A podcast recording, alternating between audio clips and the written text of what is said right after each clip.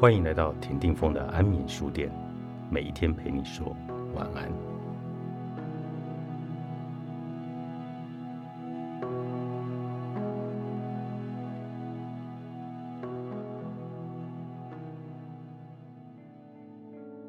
没有爱恨交错，就不是真正的关系。有一次，我听一位老母亲抱怨，她有个患有二十年精神分裂症的儿子。他说：“要是我儿子得的是癌症，还比较好，即便那样，也会很累，很想抱怨。但是至少也能尝试动个真正的手术看看。”曾得过心病的人都知道，这个世上最难以忍受的苦痛，就是心受了伤的时候。虽然我们也会因为工作或疾病而痛苦，不过实际上没有什么事会比心里的苦痛更让人觉得跌入了地狱。还有另外一个明确的事实，对任何人而言都难以启齿的心理上的苦痛，大都来自于人际关系，而且都还是来自于最亲近的关系。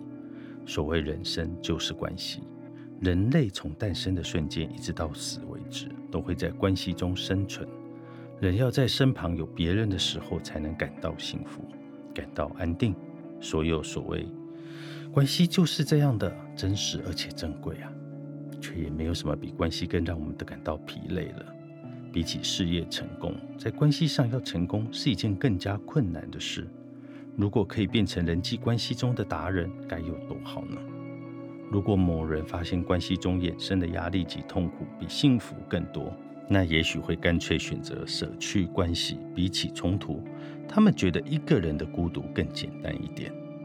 换句话说，这是一种即使身旁有别人也会觉得很累，没有人却觉得很疲惫的关系无解状态。所有的关系都会伴随着冲突。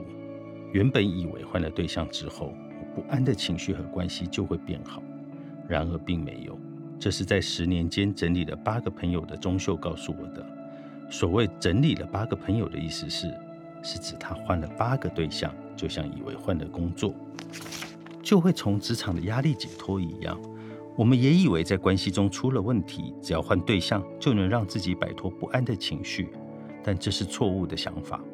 这个世上没有什么都不做就会很幸福的关系，幸福只是某些时刻暂时给予了我们感受而已。要是一直都很幸福，其实讽刺的意味着还没有开始进入真正的关系，因为关系真正开始之后，必然会伴随着冲突，会有冲突、厌恶与爱等两方情绪角力，才是告知关系成立的讯号。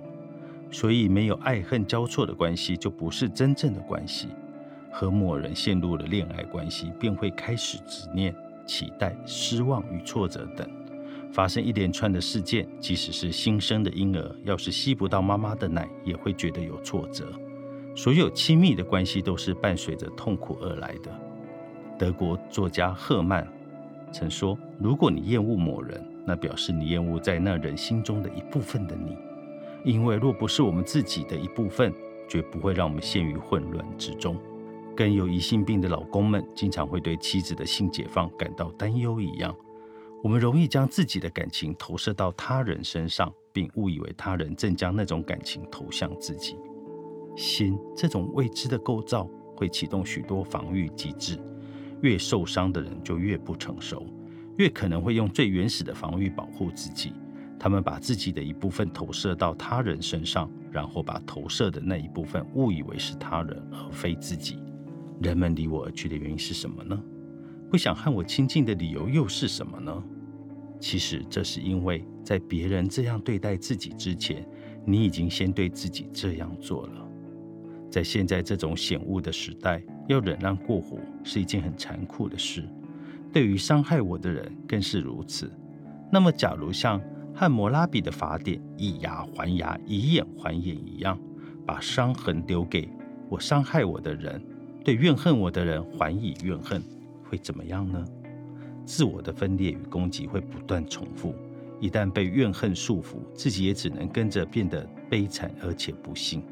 所以虽然很辛苦，但如果要断开这种恶性循环的锁链，方法就是要对对方或自己保持着一颗万喜的怜悯之心。等对他人的怨恨能够变成怜悯之后，你就能从自我厌恶中解放出来。拥抱年龄焦虑，寒心机著，采石文化出版。